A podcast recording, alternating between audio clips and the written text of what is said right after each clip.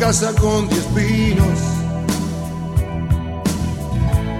Hacia el sur hay un lugar. Hola, muy buenas tardes. Estamos acá en la radio FM 92.3, la radio de la 705 en Trevelin.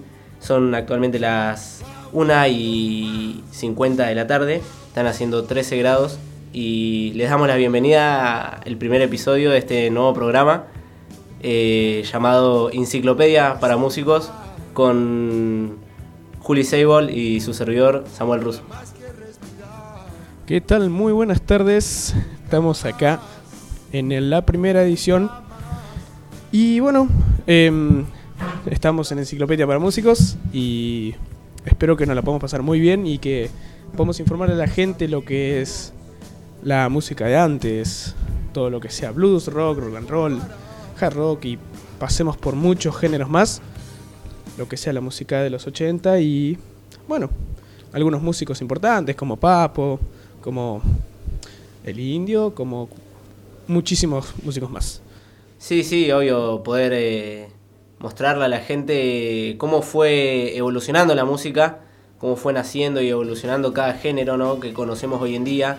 Eh, como decía Juli recién, ¿no? el blues, rock, eh, rock and roll, hard rock y, y, todo lo que fue derivando de estos distintos géneros, ¿no? hasta lo que conocemos hoy en día como rock pop y un montón de géneros más, subgéneros más que aparecieron en base a un primer género, ¿no? Que es de hecho el género del que vamos a hablar hoy. Exactamente. Y pero bueno, antes de todo vamos a hablar un tema muy importante que se trata del 2 de abril, el día de las Malvinas, y vamos a dar un par de datos y vamos a compartir un par de cosas que se hablaron acá en la escuela, que, que también un, par de puntos de vista nuestros y bueno, vamos a ir desglosando un poco el tema de las Malvinas, que es algo que nos viene, nos viene interesando hace bastante tiempo. Y bueno, vamos a empezar entonces. Obvio, obvio. Bueno, eh, cabe aclarar que bueno, la, las Malvinas eh, ocurrió en 1982. Sí, sí, eh, de hecho el, conflicto, el conflicto bélico comienza el 2 de abril de 1982. Ya sé, ya sé. Y termina, termina el 14 de junio del mismo año, eh, durando así dos meses y 12 días el conflicto entre Argentina y Gran Bretaña por las Islas Malvinas, eh, las Islas Gregorias y Sandwich del Sur, ¿no? que están eh, en territorio argentino y fueron usurpadas por Gran Bretaña en 1833, si no me equivoco. Y bueno, hoy se estarían conmemorando, hoy no, sino el pasado 2 de abril, domingo 2 de abril, eh, se estuvieron conmemorando los 41 años de comienzo de aquel conflicto bélico que dejó tantas bajas, tantos soldados argentinos muertos, como devastó la guerra a nuestro país y bueno, también los motivos, las causas que llevaron a este, a este conflicto. Sí, la verdad que. Bueno, todos sabemos cómo fue la historia, o por lo menos la mayoría. Eh, bueno, la, otra vez vino un excombatiente, como pasa todos los años, y nos vino a hablar un poco de sus anécdotas y, y cómo fue la guerra, lo crudo que fue en ese momento y cómo, cómo se sufrió, cómo se, se trataba de evitar toda esa. de, de, de caer ante toda esa locura y fue una, cosa desgarradora de escuchar. Em, y la verdad que a mí me gustó mucho y me interesó. Me interesó cómo lo contaba, de, qué manera lo contaba y, y fue una, una, experiencia bastante bonita, la verdad. A mí me gustó, personalmente. Sí, a mí también personalmente me gustó mucho.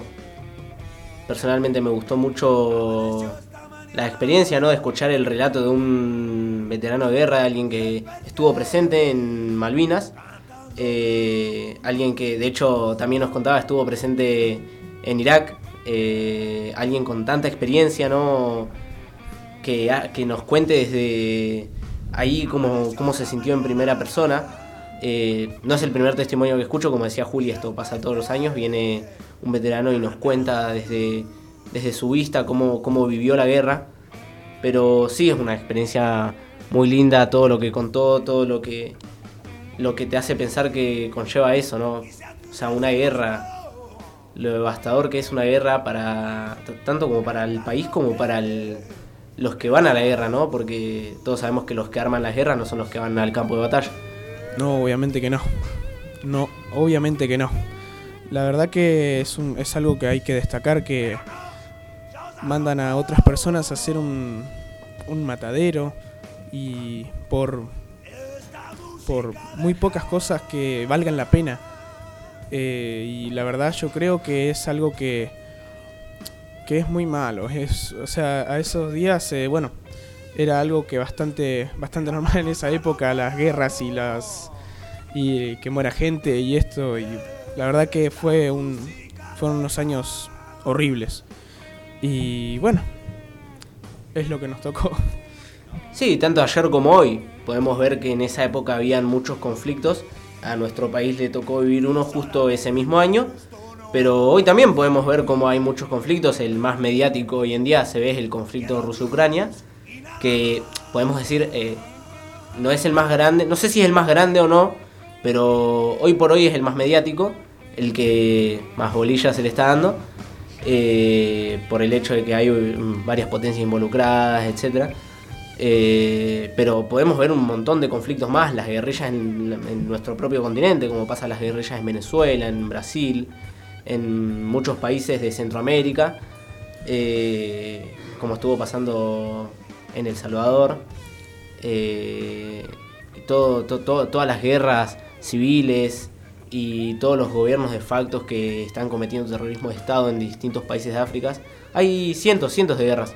De hecho, eh, no sé si, bueno, ¿te acordás que estuvimos trabajando en clase en una de las materias? Tenemos que trabajar con, un, con alguna de las guerras actuales o antiguas. No sé qué guerra elegiste vos, yo elegí una guerra bastante actual, una, un conflicto bastante actual. Y no sé quién eligió el conflicto de Malvinas, pero eh, es, para hablar, es para hablar porque hay muchos soldados hoy en día que ya no están, quizás murieron en la guerra, quizás eh, murieron poniendo el frente eh, en el campo de batalla, ¿no?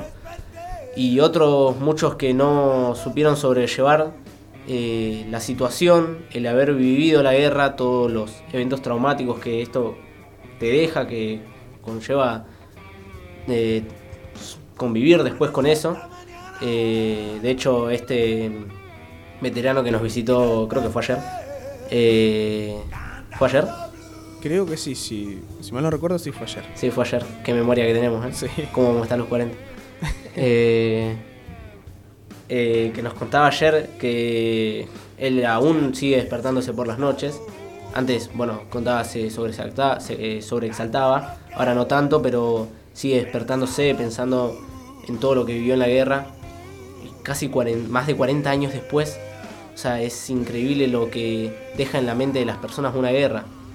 Entonces también es pensar en eso, ¿no? Pensar en lo que deja en los soldados que estuvieron ahí y los que no saben sobrellevar terminan cometiendo actos de suicidio, ¿no? Porque no pudieron ser apoyados, no pudieron ser acompañados. Eso hay que destacarlo, sí. Eso, Hay, que, eso hay que destacar que eh, él nos contaba que cuando volvieron de Malvinas, no fueron apoyados por la gente. Cuando volvieron de Malvinas no, volvieron como héroes. Mucha gente los repudió por haber perdido la guerra. Y él nos contaba que eso fue una fue algo desgarrador, que mucha, muchas personas eh, cuando volvieron eh, fue parte fue parte de eso que muchas personas se suicidaron. Él contó que la gente los repudió y porque no pudieron ganar la guerra y fue algo muy, muy desgarrador para ellos. Sí, sí, totalmente. Eh, mirá, te voy a contar, eh, te voy a contar algo cortito que me contó mi papá. Mi papá no estuvo en Malvinas. Eh, tuve la suerte de que mi papá no estuvo en Malvinas mucho antes de que yo naciera, obvio. pero sí estuvo en la colimba y tiene muchos conocidos, amigos, que sí estuvieron en Malvinas y que le contaban. Eh, un amigo que tenía él le contaba que estuvo en Malvinas y fue prisionero de los ingleses, prisionero de guerra. Eh, que cuando fue prisionero de guerra eh, se lo llevaron los ingleses y lo mantuvieron, le, alime- le alimento, abrigo, los hacían trabajar, etc. Y cuando llegó el momento en el que termina la guerra, se les paga un sueldo según su rango y se los devuelve a Argentina.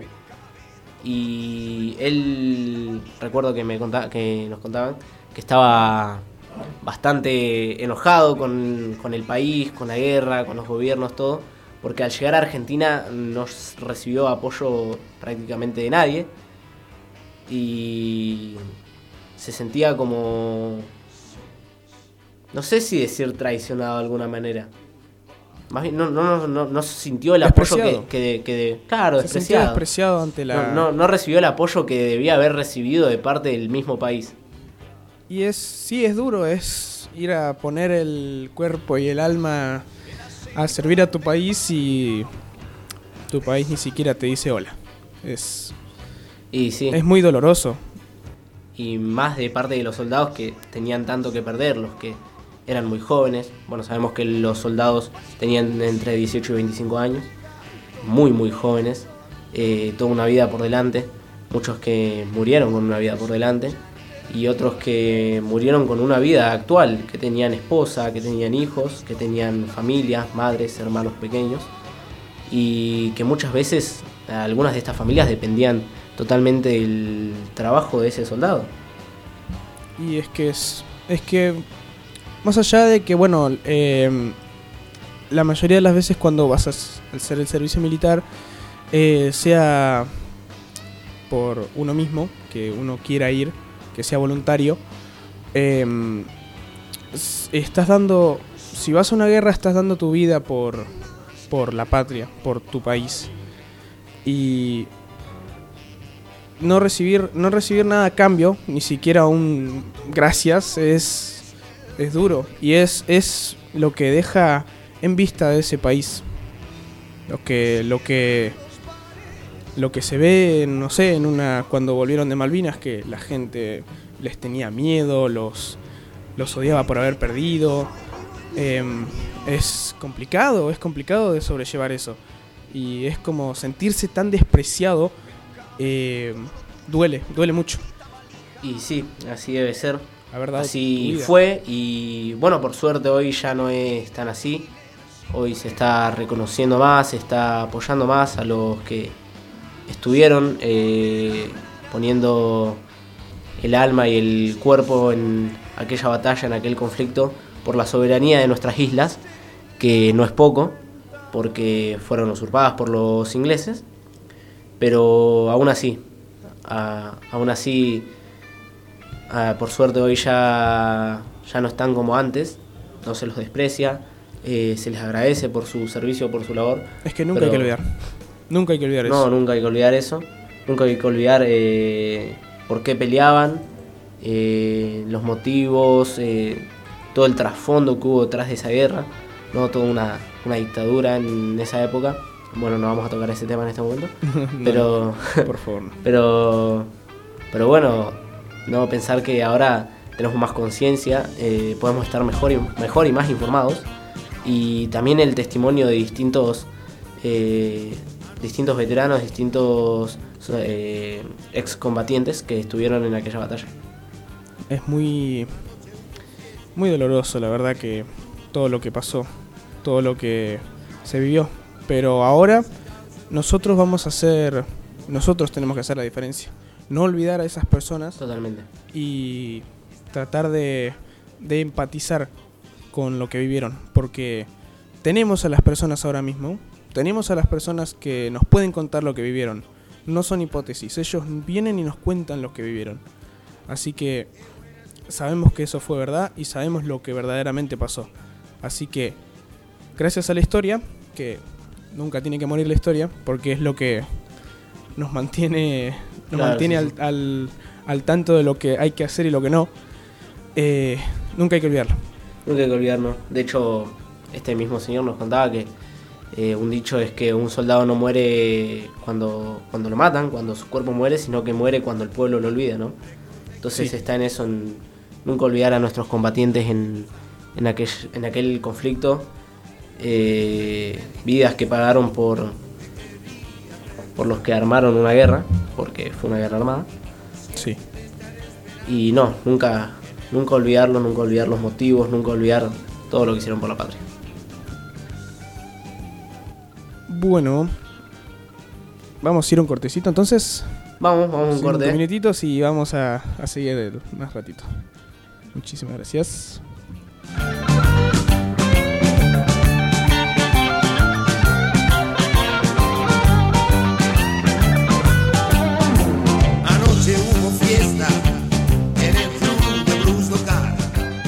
Estamos escuchando blues local de Papo, un temazo. A mí me encanta Papo personalmente, así que es un temazo. Es el primer tema que escuché cuando empecé a tocar la batería.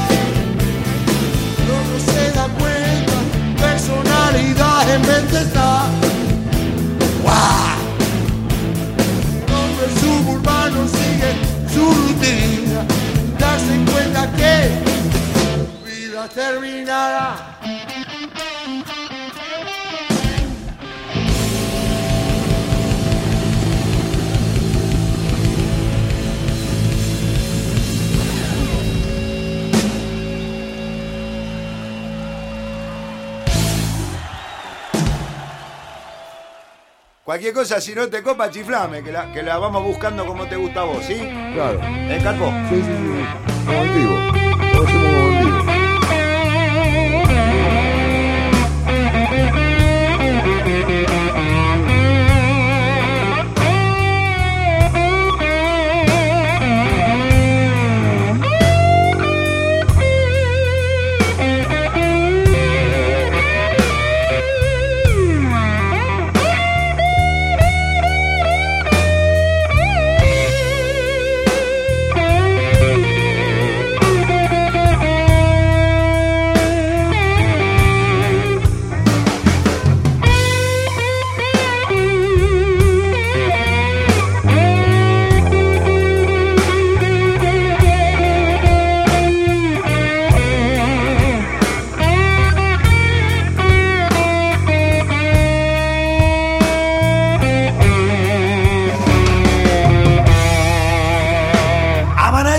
Mañana y desperté cantando blues.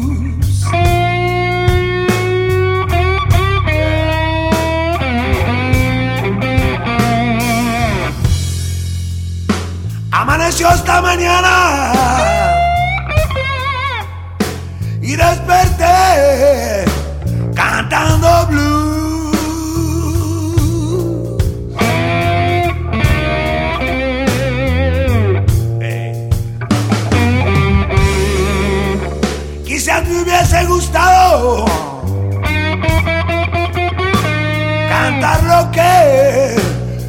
pensabas tú.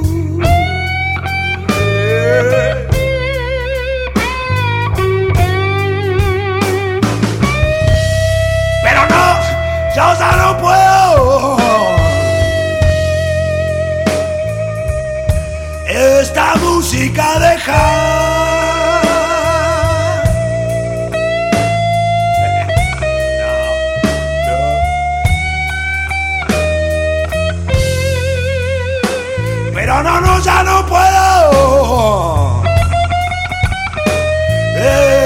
Esta música deja.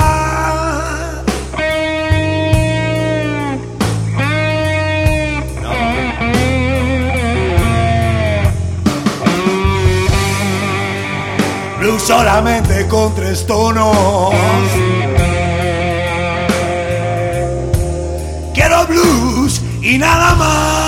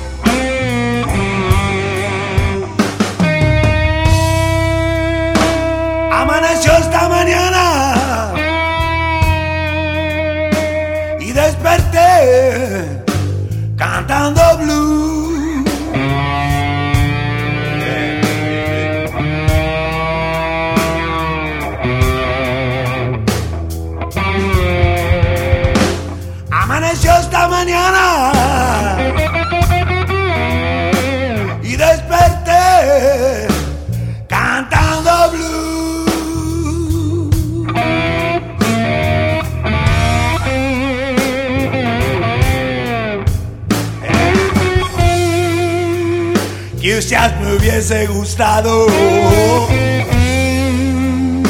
cantar lo que pensabas tú. Yeah, yeah.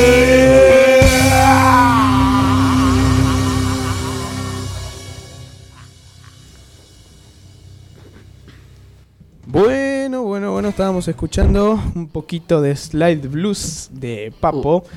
Es el disco Papo y Amigos, es el disco que más escucho yo en realidad. Y bueno, está cantando Adrián Otero porque, bueno, Papo y Amigos es, es un disco increíble, lo recomiendo. Y bueno, vamos a arrancar un poquito con... Hablando de la música, ¿no? Sí, sí. Vamos a tener que... Por algo se llama enciclopedia musical o enciclopedia para músicos. Enciclopedia para músicos. Bueno, vamos a empezar con la raíz de todo, el blues. Chan. Vamos a leer un poco del blues y vamos a hablar un poquito. Dale, dale. Bueno, el blues surge de tres aldeas africanas, Fula, Wolof y Mandingo. Eh, ubicadas en la costa oeste de África, trajeron esclavos, entre ellos algunos griots. Los griots son cantantes, o sea, cantaban historias, contaban historias épicas o improvisadas con cantos desgarradores o recitados. Que bueno, cuando llegaron a América en calidad de esclavos, eh, bueno, eh, ellos trabajaban en las plantaciones como en Sí. Estados Unidos. Recogiendo algodón. Claro. Y bueno, y ahí mismo lo- en los campos de algodón es donde los griots sur- resurgían y con cantos tristes, contando al- ahora sus lamentos de sufrimiento como esclavos, o sea que estaban cantando blues. Así es. De hecho, eh, hasta una época bastante actual, hasta principios de este del siglo pasado, eh, podemos ver que seguía siendo así, ¿no? Hasta que, de hecho, hasta que apareció, hasta, hasta que empezaron a aparecer los primeros artistas, grandes artistas de blues, eh, era así. Cantaban cantos desgarradores en los campos de algodón, recogiendo algodón, en donde prácticamente vivían como esclavos porque si bien los trajeron y eran esclavos, eh, más adelante cuando se abolía la esclavitud en Estados Unidos, eh, ellos seguían trabajando para los dueños de los campos eh, recogiendo algodón. Eso sí, es verdad. Y bueno, eh, lo que tiene el blues es que es algo que fue hecho, bueno, como dice, a partir del sufrimiento de, de uno mismo y con cosas que no, no le- ellos no tenían guitarras, ellos no tenían instrumentos, ellos creaban sus instrumentos.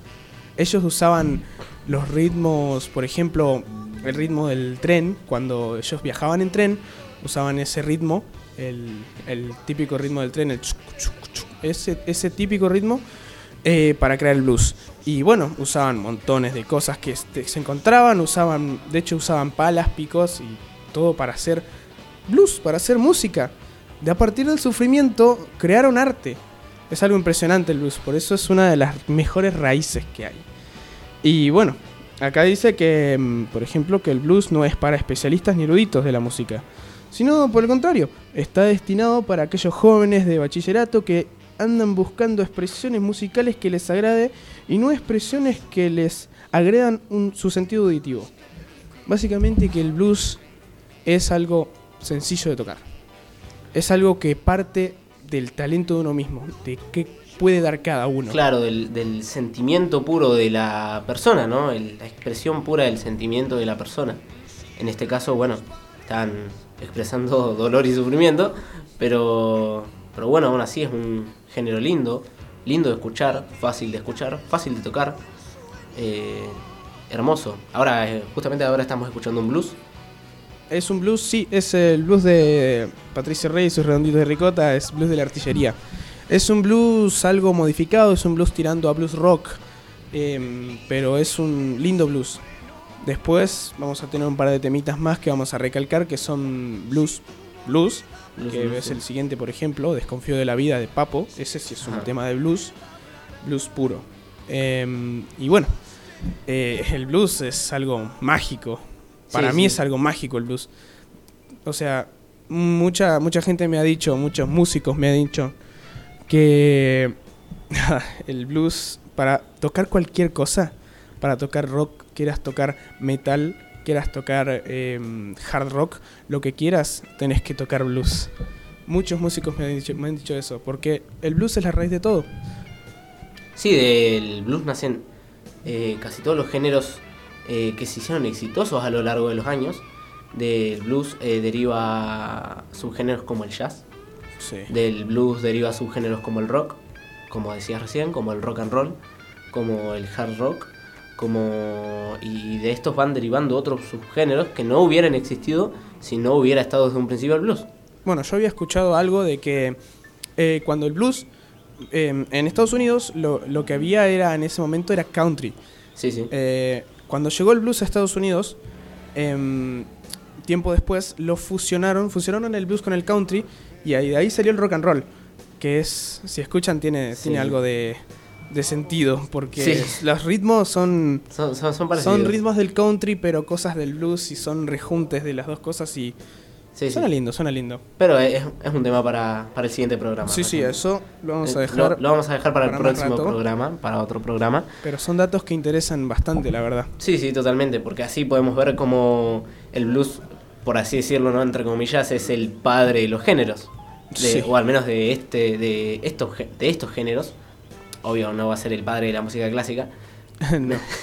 pero podemos decir que es el padre del rock, del rock and roll y de muchos géneros que se fueron haciendo famosos a lo largo de, de esas décadas, ¿no? Sí. Porque si hablamos de blues, por ejemplo, ya podemos ir hablando de artistas exitosos y famosos, eh, yo creo que uno de los de los de los más de los más significativos eh, es B.B. King. Uh, B.B. King. Sí, totalmente. B.B. King fue. Bueno, le dijeron el rey del blues. Fue el mejor bluesero de la historia. Sí, de hecho, a eso vamos. Vamos a hablar un poco de B.B. King. Dale, vamos a hablar un poquito de Dale. B.B. King. B.B. King eh, nace en Estados Unidos. Eh, justamente, ¿sabes dónde nace? ¿En dónde? En un campo de algodón. Sus padres eran recolectores de, algo- de algodón, vivían como esclavos, ya, ya para este momento era 1925, ya se había abolido la esclavitud, pero seguían viviendo como esclavos. Seguían viviendo como esclavos. Eh, B.B. King nace en 1925. Eh, su madre, primero su padre se va, eh, los abandona, se escapa de ese campo eh, de recolección de algodón cuando él tenía apenas 4 años. Y un año después su, ma- su madre muere. Era una historia bastante desgarradora, B.B. King. Mm, sí, sí. B.B. King, sí. Queda huérfano a apenas 5 años. Sin madre, sin padre. Y bueno, a este punto lo comienza a criar su abuela, ¿no? Eh, notaron que era muy dotado de, la voz, tenía un- una gran voz. Cuando él a lo. Cuando, cuando em- lo empieza a criar su abuela, lo empiezan a hacer cantar en el coro de la iglesia, de una iglesia bautista. Y ahí se dan cuenta de la voz que tenía B.B. King. Y es que sí, él, él, mucha gente piensa que B.B. King nació como un guitarrista, pero él empezó como, como eh, un cantante súper dotado. eh, de hecho, de hecho mucha gente decía que eh, cuando cantaba en los coros era como, como si estuviesen escuchando de verdad a, A Los Ángeles. a Los Ángeles. Era, era muy bueno cantando. Sí, sí, e- era increíble su voz, ¿no? Y no cambió, No. porque como vemos hizo famoso, ¿no? Pero bueno, a eso vamos, a eso vamos. Porque sí, también como decías, mucha gente piensa que nació como guitarrista. Porque incluso se puede confundir porque si lo buscas en Google, el primer resultado que te aparece eh, es que era un guitarrista blusero. Sí, Sin em- guitarrista estadounidense de blues. Eso es lo primero que eso, aparece. eso es lo primero que te aparece en Google. Pero no crean en lo primero que ven, chicos. Porque B.B. King primero nació como cantante. Miren que primero nació como cantante porque empieza a cantar a los 6-7 años de edad en la iglesia en aquella iglesia bautista en Estados Unidos. Pero recién a los 16 años recibe su primera guitarra. Eso, sí, sí. Recién a los 16 años tiene su primera guitarra, que es una guitarra que después eh, tiene a lo largo de muchos años. Él se hizo famoso y seguía con esa guitarra. Pero la cosa es esa, ¿no? Que recién a los 16 años tiene su primera guitarra. Que te, te tiro una- un dato, mira. Dale. La llamó Lucille, en honor a una mujer. Ah, mira. La llamó Lucille a- en honor a un amor que tuvo en la adolescencia. Bueno, eso. Vos sos, vos sos así también, le pondrías el, Mm, es. ¿Le pondrías el nombre a tu guitarra? El nombre. Sí, podría ser. Sí, sí. Le- le de ponerle nombre a mi guitarra, sí. De hecho, Papo le hizo un tema a su guitarra. o sea, es- ponerle nombre es poquito. Ponerle nombre es poco. Sí. ¿Cómo le pondrías vos a tu guitarra? A mi guitarra. ¿En honor a alguien? Mm, si le pondría en honor a alguien, eh, sería a mi mamá es- o a mi papá. Totalmente. Eh, pero aunque no, no toco guitarra, o sea, toco muy poco. De hecho, te- tengo, tengo para ponerle nombre de, toda mi familia a mi batería. En realidad le puedo poner un nombre a cada plato y a cada... Pero, El hi-hat se llama. El crash Sí. se llama, el bombo se llama. pero sí, sí, de, de poder ponerle, sí le pondría nombre. Eh, si es que me especializo en eso, me especializo sí. en eso sí. Pero sí le pondría, no, no sería tan mal. Serías como Viking. Bueno, seguimos. Ojalá fuese como Vivi. Ojalá fuese como B.B. King. Bueno, seguimos. eh, bueno, ya después de recibir su primera guitarra, B.B. King empieza a trabajar eh, en, una emisora de en una emisora de radio de su zona, que era la única emisora de radio que permitían que entre gente afrodescendiente, que entre gente negra. Entonces él empieza a trabajar en esa emisora de radio y acá empieza su carrera como músico profesional. Porque a partir de esta emisora de radio es que él consigue firmar con una disquera, es que él consigue grabar sus primeros discos y empezar a saltar a la fama eh, como lo que conocemos hoy como Viking. En ese tiempo, obvio, no era nadie, era un chico huérfano que salió de un campo de recolección de algodón, que tenía una guitarra y cantaba bonito. Y bueno, en- de hecho su primer disco, el que lo lanzó a la fama, fue eh, Three O'Clock Blues, Blues, que sería 3 en punto blues. Blues de las 3 en punto. Luz de las tres en punto. De hecho eso me suena un tema, eh, muy raro, ¿eh? me suena un tema que... Pero bueno, él tocó... vino en las generaciones de, por ejemplo, bueno, Albert King, Sí, Eric sí. Clapton, todos esas, esos blueses que era el blues de antes, el, sí. el típico blues que era te sentabas con la guitarra y había una banda y tocaban lo que quieran. Sí, una base, yo punteo esto. improvisar Era momento, improvisar sí. todo el tiempo, no tenían un tema propio así. Em, luego sí, después empezaron a sacar temas propios, sí. pero cuando ellos se presentaban a tocar, eh, nunca hacía lo mismo. Era siempre improvisar en todo momento. Y era es algo que eso se fue perdiendo de a poco. Sí, sí. De hecho, el único género que, que podemos decir se mantiene así hasta hoy en día en los es el jazz. El jazz y el blues, y el jazz es un derivado del blues. Por lo tanto, podemos decir que hasta hoy en día el jazz y el blues sigue, son los únicos que siguen siendo así, que entran al estudio de grabación y tiran una base en alguna en algún tono y empiezan a improvisar y así nacen las expresiones musicales de estos géneros. Sí, sí.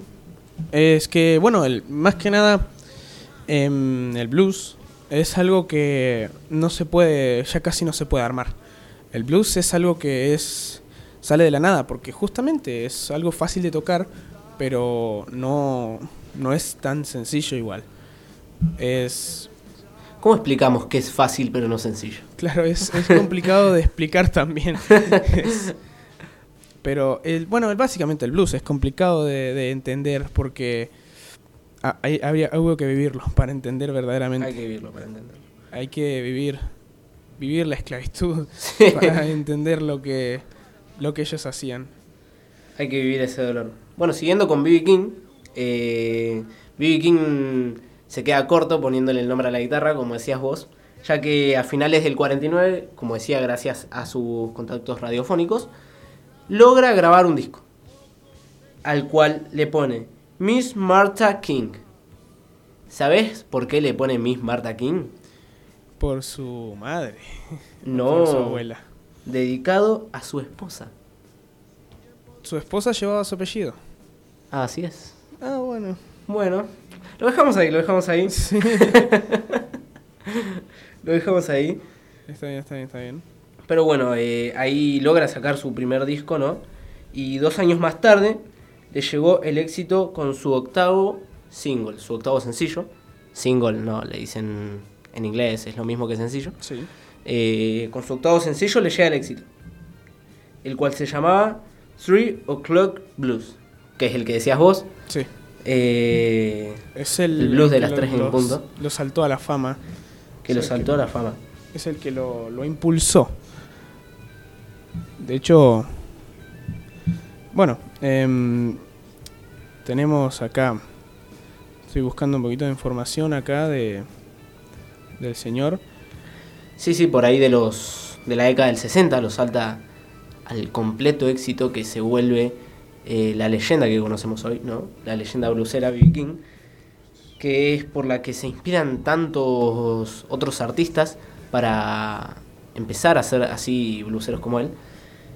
Eh, pero bueno, después tiene muchos títulos más eh, posteriores a su discografía que también son muy exitosos. Los que más se resaltan son San Quentin, Live at the Apollo, Always eh, One More Time y muchos otros éxitos que cada vez lo llevan más arriba en la fama. Y es que, bueno, el blues es es historia también.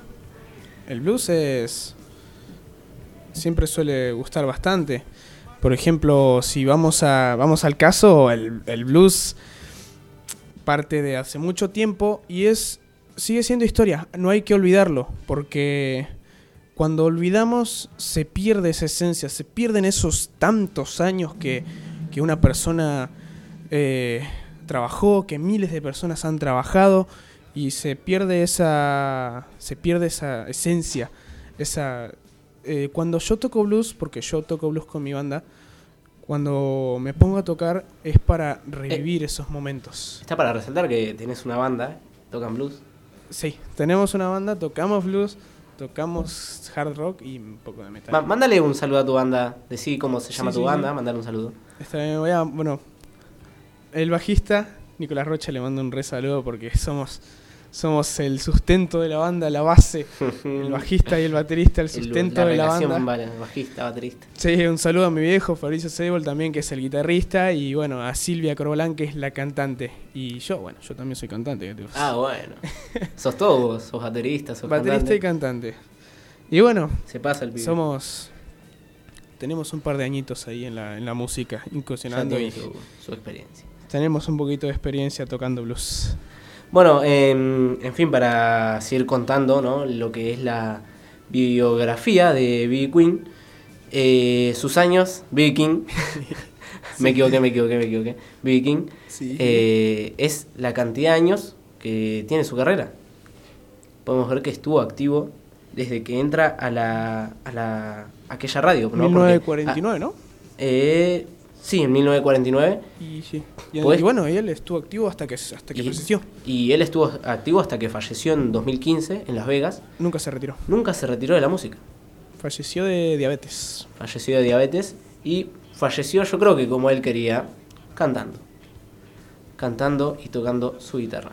Creo que eso es, es una forma muy hermosa de, de morir, cumpliendo tus sueños y cumpliendo tus, tus, ¿cómo se diría? Su, llenándose con su propia música y compartiendo lo que él siente. Así y, es, así es. Bueno, ¿querés escuchar eh, el Dale, tema vamos, de vamos. The Tree is Gone, su mayor éxito o el Su más mayor conocido? éxito. Vamos a escuchar Vamos algo a escuchar un poquito de. The. Tree is Gone. Bueno, The Dream is Gone. Vamos.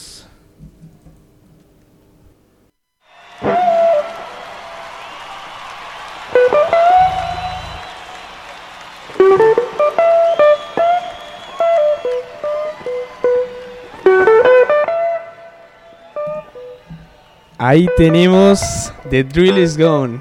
Y está cruzado con muchísima gente, ¿eh? Este es un temazo.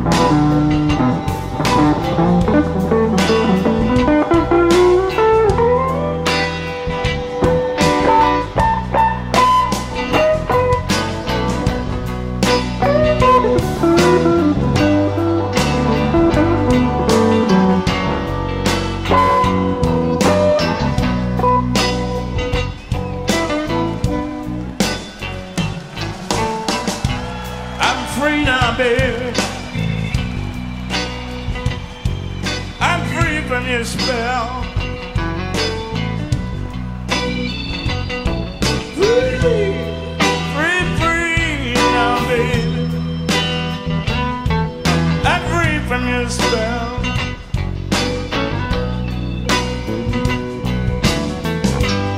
that it's all over. All I can do is wish you well.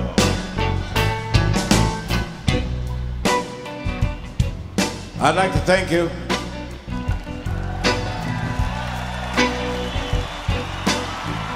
I'd like to thank these three young men sitting down front with me.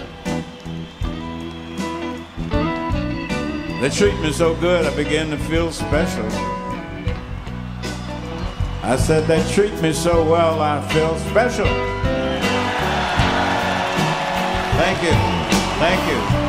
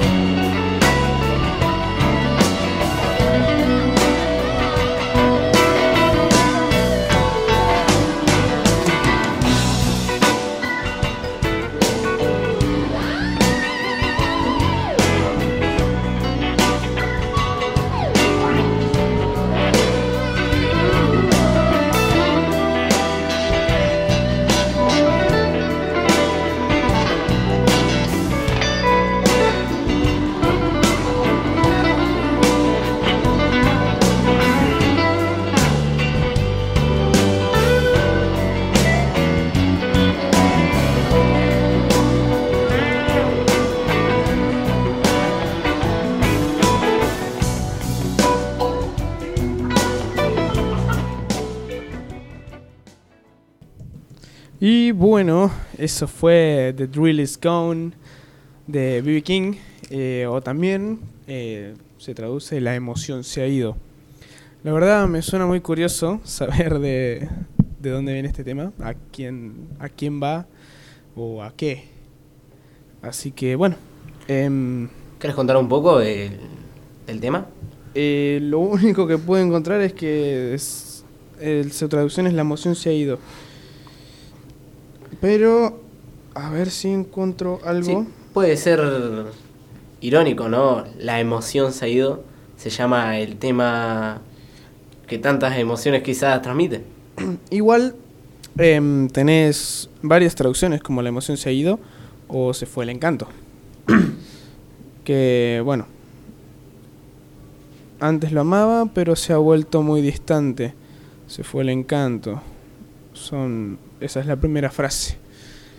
Eh, yo la verdad no sé, no sé a qué puede estar, qué puede estar haciendo alusión, pero se ve bastante, bastante personal, ¿no? Bastante de ruptura amorosa puede ser. Y no sé si de ruptura amorosa o capaz algo del arte me suena. También puede ser. Me suena algo como que les, ya el arte no le estaba emocionando tanto, no era lo que esperaba, puede ser. Es para, es, es para investigar. Dejamos Sí. ahí Para investigar en criterio. realidad, mm, no, porque los, los significados de los temas se los es lo que buscaban antes era sacar la conclusión. Sí, Cada sí. uno saque su conclusión y punto. Claro, sí. Los dejamos a su criterio con el tema. Pero bueno, em, una de las personas que estuvo en este, en este evento que hizo B.B. King, porque tocó con varios artistas, fue Eric Clapton. ¿Crees que Otro- te hable un poco de Eric Clapton? Otro ícono del blues. Sí, exactamente. Dale, vamos a hablar un poco de Eric Clapton. Bueno, Eric Clapton nació el 30 de marzo de 1945 en Ripley, en el condado de Surrey, Inglaterra. Por circunstancias que en ocasiones es inconveniente mencionar, creció bajo el cuidado de sus abuelos. Mira qué curioso. Mirá qué curioso. Al igual que. Al igual que B.B. King. sí. Cuando tiene 13 años, descubrió a Chuck Berry, otro bastante bueno, y Ajá. Buddy Holly.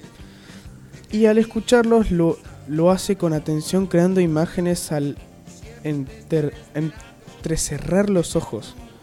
Es como una. Te creas una imaginación. A mí me pasa cuando escucho temas que me, me imagino una.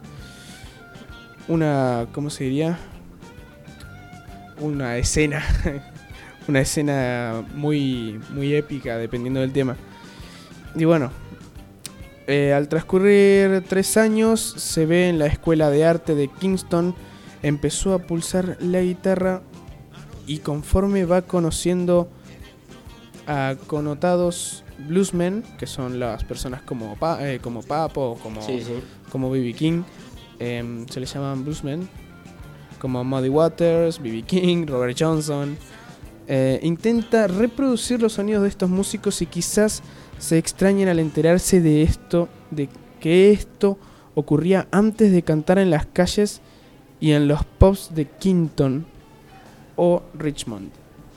En 1963 se unió por breve tiempo a The Roosters, grupo en el que estaban Brian Jones y Paul Jones. También estuvo en el grupo Cassie Jones eh, and the Engineers con Tom McGuinness. Me suena. Y bueno, quien tiempo después fundaría Manfred Mann. Cabe mencionar que tuvo la oportunidad de ser in- integrante del grupo Yardbirds, eh, que fue su primer grupo importante. Y si esto ocurrió por sustituir a- al guitarrista Tony Topan, miembro del grupo. Y bueno, eso es prácticamente todo. Podemos ver que esta diferencia de B.B. King es británico. Eh, yo creo que es para resaltar el hecho de que uno sea británico y el otro estadounidense, porque hay muchas diferencias. Y se ve que también es como tuvieron es es un lado y el otro, ¿no? Sería como algo como explicarlo es de un lado de la tortilla y del otro lado de la tortilla. Claro, sí, Es como de la pobreza, viene de la pobreza, viene de la de la esclavitud y surge un músico de elite. Viene de las academias de arte, de las de la guitarra, de todo, surge otro músico de elite. Son los dos lados de la tortilla que son Claro, son- totalmente diferentes. Son dos de los mayores íconos del género, sin embargo vienen de realidades totalmente distintas, ¿no? Claro, claro, claro. Entonces es... No sé cómo decir, no porque no es gracioso. Bueno, sí, No, eh, es, es- sí, es, es algo que hace ruido, hace ruido en la... Sí, sí. Hace Pero, ruido. O sea, nos hace entender el- la variación que tiene este género. O sea, cualquiera puede acercarse al género y terminar amándolo. Porque B.B. King, a pesar de que ya tenía estas raíces, Eric Clapton quizás no. Podemos apreciar también de que estos dos artistas eran de no solamente de realidades, sino de épocas totalmente distintas. Y es que, sí, o sea, B.B. King, bueno, él se surgió justo en esa época, en la, una de las peores épocas donde el afroamericano era mal visto y era visto como una persona muy inferior. Y fue, es una, fue una época muy complicada. Y bueno, Eric Clapton, eh, por decir así, por ahí que más acomodado al, al género que estaba escuchando, al género que estaba haciendo.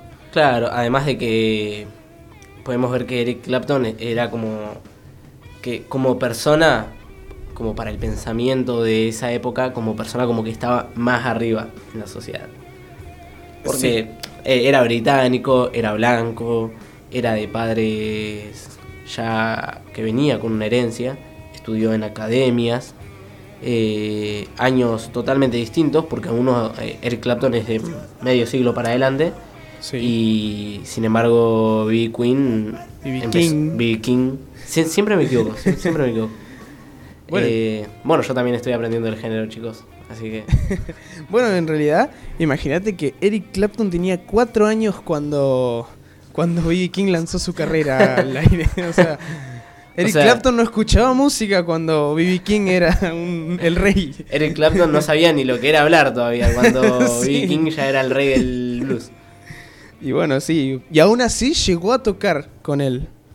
Imagínate. Imagínate, o sea, hubiera sido como hoy en día si lo traducimos a algo que entiende más parte, mucha más gente de la sociedad, es como si Messi hubiera podido jugar con Maradona. Algo así, sí. Es algo parecido, sí, sí, muy parecido. Pero fue, es una, fue una diferencia de época bastante grande igual, o sea, imagínate, 1945 nació él, 1949 eh, B.B. King lanzó su carrera. Y bueno, eh, yo creo que ya estamos llegando a la- al horario justito. Sí, así, es. que, Ya eh, estamos- Supongo que podremos seguir después con otro subgénero. o- Así es. O seguir hablando un poquito más de esto. No, sí, ya podemos ir pasando al siguiente género, que nacieron de este hermoso género que es el blues. Pero bueno, ya tenemos que ir cerrando con este programa. Y, pero bueno, les dejamos para que anoten estos dos grandes artistas que son B.B. King y Eric Clapton, eh, dos de los mayores íconos del blues. Y bueno, también hay muchos otros artistas que crearon blues a lo largo de la historia eh, de nuestro propio país, incluso, inclusive podríamos decir eh, Papo, podríamos decir eh, Patricio Rey, eh, entre muchos otros artistas que crearon blues y sub- también del subgénero del blues, como es el rock, el rock and roll. Sí, hay cantidad, hay muchísimo para hablar, así que recién empezamos. Recién empezamos, este es el primer episodio de Enciclopedia para Músicos. Así que músicos, si nos están escuchando, si te gusta la música, si sos músico, si te gusta aprender de la historia de la música, puedes escucharnos. Eh, vamos a estar todos los miércoles a esta hora, a las 2 de la tarde. Y más o menos sí, dos de la tarde, una y media. Una y media, 2 de la tarde. Vamos a estar cada miércoles con nuestro programa Enciclopedia para Músicos por la FM 705 92.3. Y bueno, vamos a dar algún numerito para que se puedan contactar, para que quieran considerar algún tema, quieran, a- quieran tirarnos algún tema que quieran que traigamos la próxima semana o, Dale, o dale. simplemente que quieran que hablemos de algún músico en específico, que también podemos hacerlo. Eh, siempre con Así que- anticipación y podemos seguir trabajándolo. Así Así ya para el próximo programa vamos a abrir un, un ratito ahí, un bloque para que puedan enviar sus mensajitos. Al, vayan anotando el número para el próximo programa, 2945 46 61 01. Perfecto. Bueno, entonces estamos terminando ya justito a tiempo para poder irnos a merendar porque hay un hambre, ¿no? Hay un hambre acá, una lija, chabón. Bueno, dale. No como desde las 11 de la mañana yo. Sí. Estamos acá con un hambre, pero bueno. Muchísimas gracias por estar en la escuchándonos en la radio y bueno, este fue el primer episodio. Nos estamos viendo. Muchísimas gracias por escucharnos a la gente que está del otro lado. Muy buenas tardes, muy lindo día, linda semana y felices Pascuas.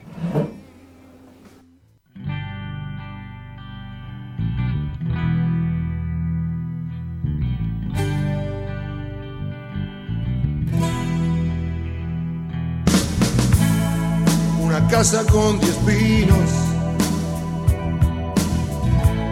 Hacia el sur hay un lugar. Ahora mismo voy allá. Porque ya no aguanto más. No aguanto más. No aguanto más. Vivir en la ciudad. Solo humo y soledad. Nada más que respirar. Nunca más, nunca más. En la ciudad. Jardín y mis amigos no se pueden comparar. Con el humo infernal de esta guerra de ambición para lograr o conseguir prestigio en la ciudad. Dinero y nada más. Sin tiempo de observar jardín bajo el sol antes de morir.